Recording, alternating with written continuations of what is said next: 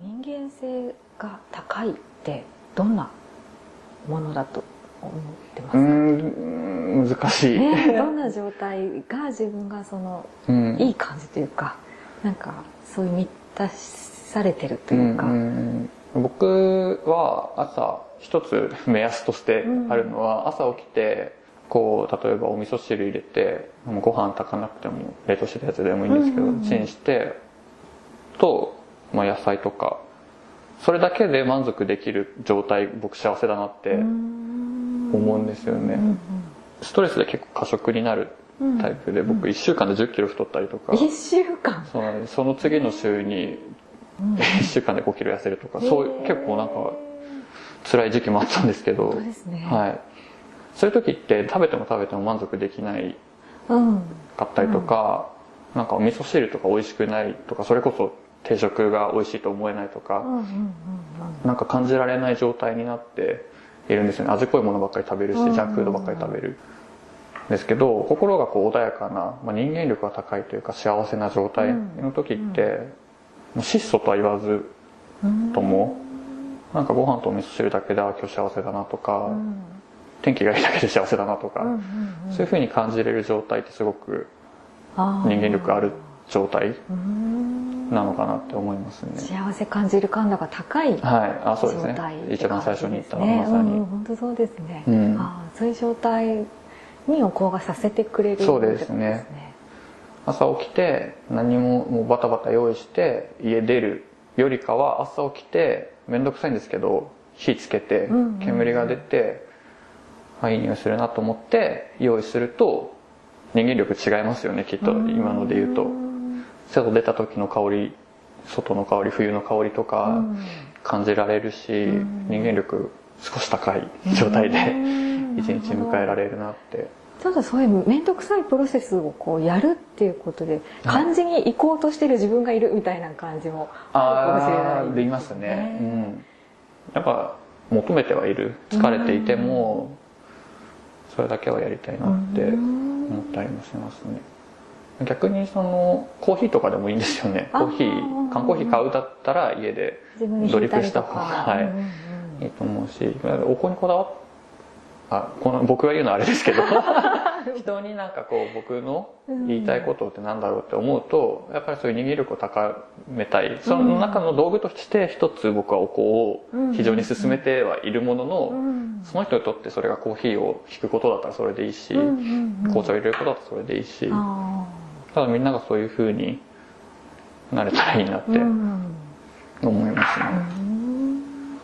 うん十徳はどんな出会いだったんですか？はい、十徳は僕お香もともと炊いてたそのビレバンとかで売ってるようなお香っうんうんうん。て竹芯香って言って中に竹の芯が入っていて見たことありますか？ねはいよくいわインド香って言われる、まあ、アメリカのものとかもあるんですけどそういうアンダーグラウンドな感じのサブカルな感じの使っていてで十徳は完全に日本のお香を、よね、はい、やっていて僕はそこでその区別なかったんですよね、うんうんうん。お香がやりたいとしかその時は思ってなくて、うんでこうインド系のお香のすごく有名なクンバっていう会社があるんですけどそこにも面接実は行あって。そうなんですか、はい。へいて、まあ、そこは単純に肌感が合わなくて、えうんうんうん。すごくなんかなんていうんですかね。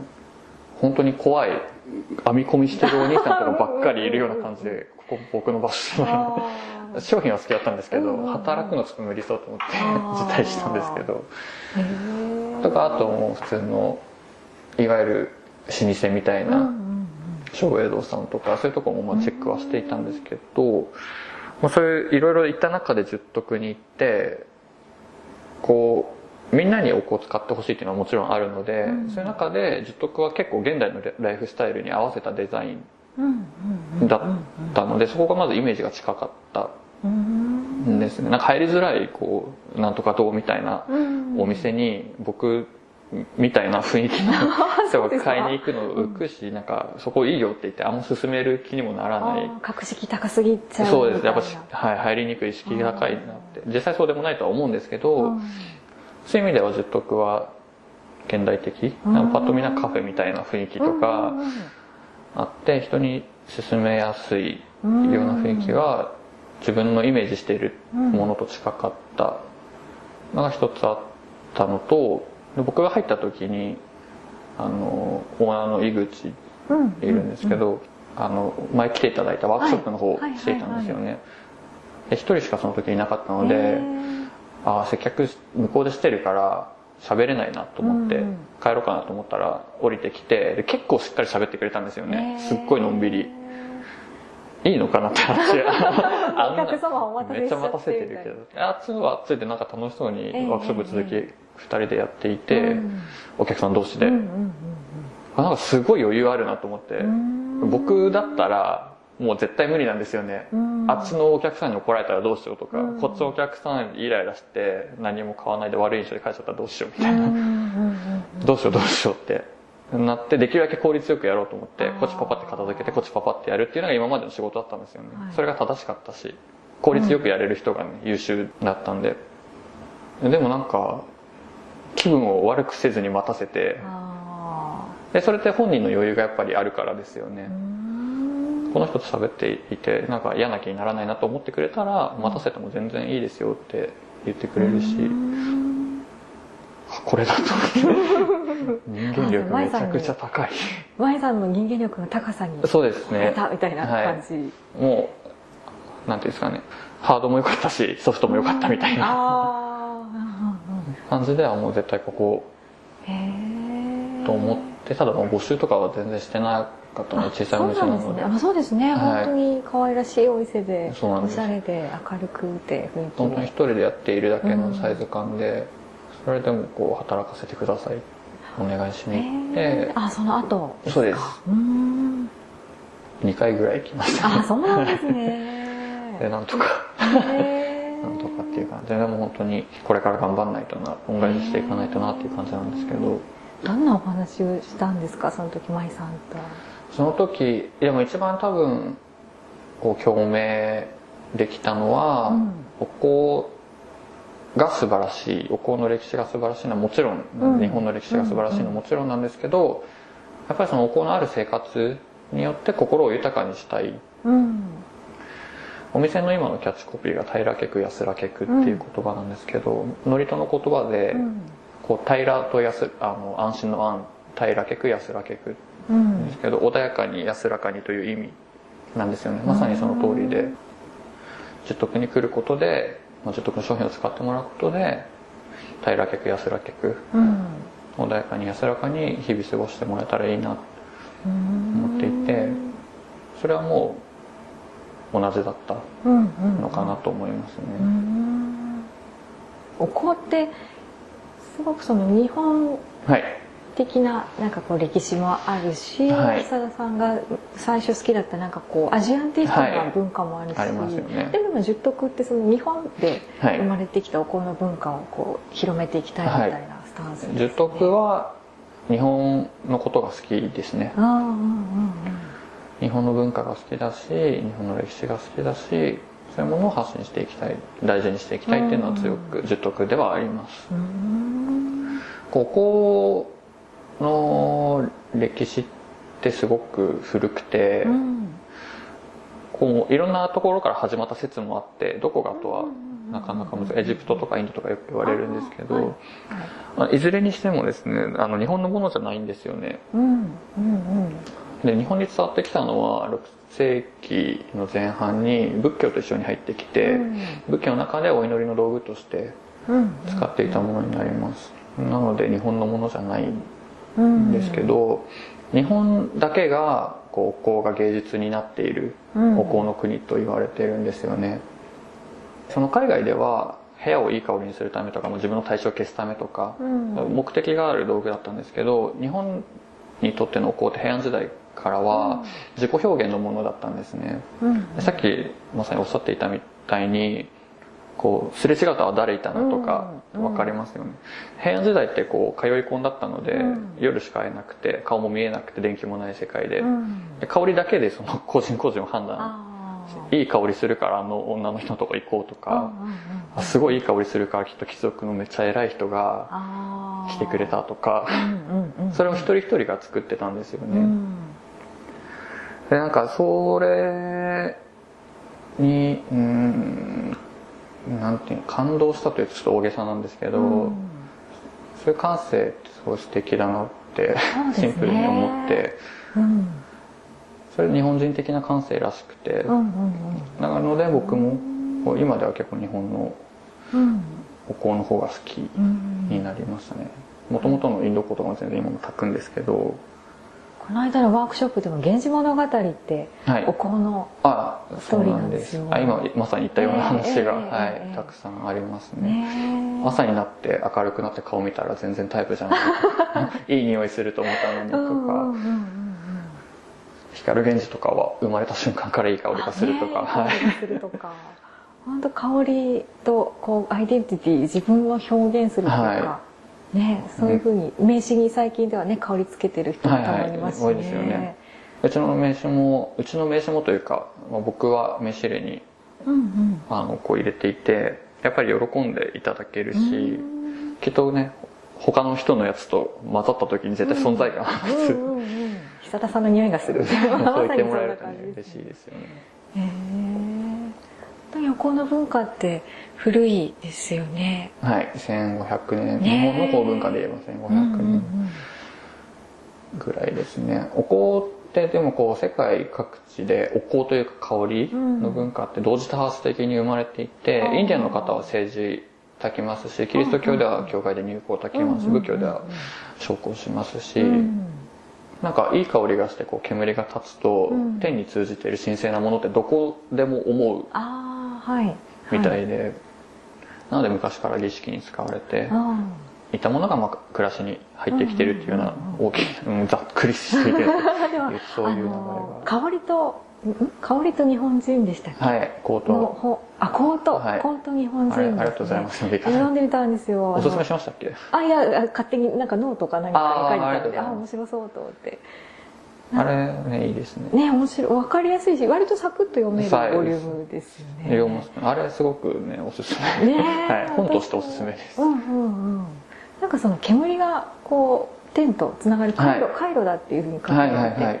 なんかなるほどと思って、うんうん。ね、お線香も最近煙が少ないのも増えてきちゃいましたけど、その立ち上る煙とそうですね。ね仏前のお香は煙が大事なので、うん本来は、うん。まあ、暮らしに合ったものを使えばいいんですけど、うん。なので煙が出る方がいいんですけど、うん。でまあまあまあ。本当に生活に合った感じでうん。変わってきてるそうですね。感じですね。コート日本人の中でこう海外の方にあのこの文化を教えていた時に、うん。まさに最初にちょっと言ったように海外の方は西洋ってまさに香水文化、うんうんうん。西洋の方がこう日本のお香は火をつけて煙が出て灰になって、でもそれ自体がまさに文化で心安らぐものだっておっしゃっていたというのが書いてあってそれに結構感銘を受けたっていうのがありますね。うん最近その、まあ、お香お香の入り口で歴史を勉強し始めると、うんうん。今まで歴史全然興味なかったんですけど歴史そのもの自体結構最近好きになってきて、うん。あお香の歴史そのものをそうです。お香の歴史に限らずですあ限らず歴史が歴史って面白いんだなってこの半年ぐらいですごくうん思うようになりましたね、本当に舞さんとの出会いって大きいですね。ああすごく大きいですね。ううん。ん裏側とまでは言わないですけど、うん。やっぱりもちろんみんな人間でイライラすることもあるし、そういう時にやっぱコントロールしようっていう意識はあって、そういう時にお香を使ったりとか、なんかあまりにこう外から見ていい人すぎるとこの人って生まれた時からこういう人なのかなってうん。思ったりするんですけど、やっぱそんなことなくてみんな悩んで苦しんでうん。イライラしているけど自分をコントロールしようと思ってしているなってのはそれ逆に勇気に僕はなって僕でもなれるかもしれないと思えるしそうですね。コントロールなんか自分を律するじゃないですけど、うん。なんか整えていくみたいな作業はこう考えてやっていかないとそうなれないんですからなれないですね。そういうのを作っていくみたいな。うんそうですね、うん。なんかああ今ど忘れしちゃったんですけど最近すごくいい名言を知って、はい。確かフランスの小説家のもう名前が今出てこなくて申し訳ないんですが、名言でなんか考えたように生きないと生きたように考えてしまうって考えたように生きないとと。生きたように考えてしまう。生きたように考えてしまう。はい。って言っていてまさに律するっていうことだと思うんですけどうん。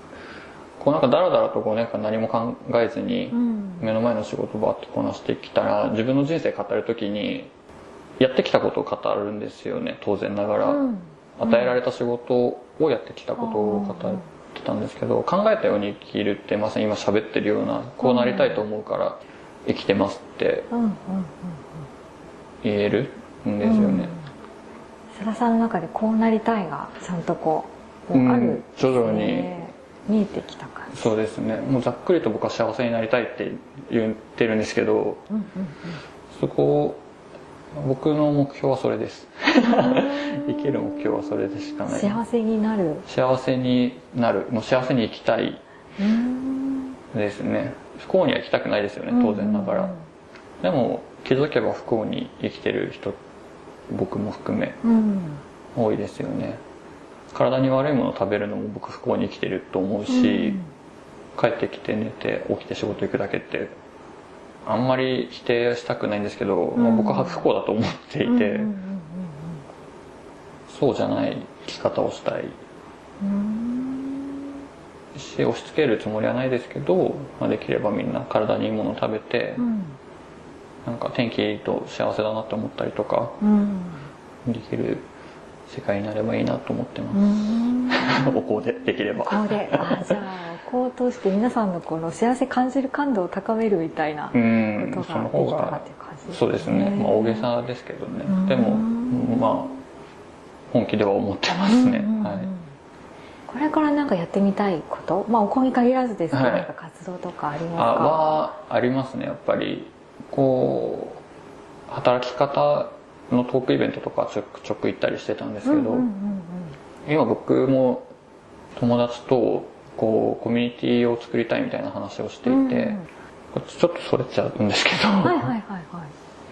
こうみんな特技とか何にもないようで何かしらあるうん僕も本当に何もないと思ってたんで、うんうんうん。でも今こう専門職にいるので、例えば昔空手を習っていた。うん。空手黒帯で10年間やっていたけどもう何にもやってないおじさんがいたとして、毎日ただ働いてるだけだったらなんかその空手をみんなで習いたいと思うんですよね、うん。別にプロじゃなくていいし、うんうんうん。なんかちゃんとした人じゃなくていい、うん。ただ知ってることを教えてもらってそしたら僕らが知っている例えば僕だったらお香の歴史を授業料払わないです、その代わりにこっちでこんな歴史があってうん。お香ってこんな面白いんですよっていうワークショップとか会とかをやったらそれにタダで出れるみたいな、うん。まあ物々交換じゃないけどスキル交換みたいなですね。感じなんか誰もがやっぱ表現者であってほしいっていうのもちょっとあってなんかそういう場作りうん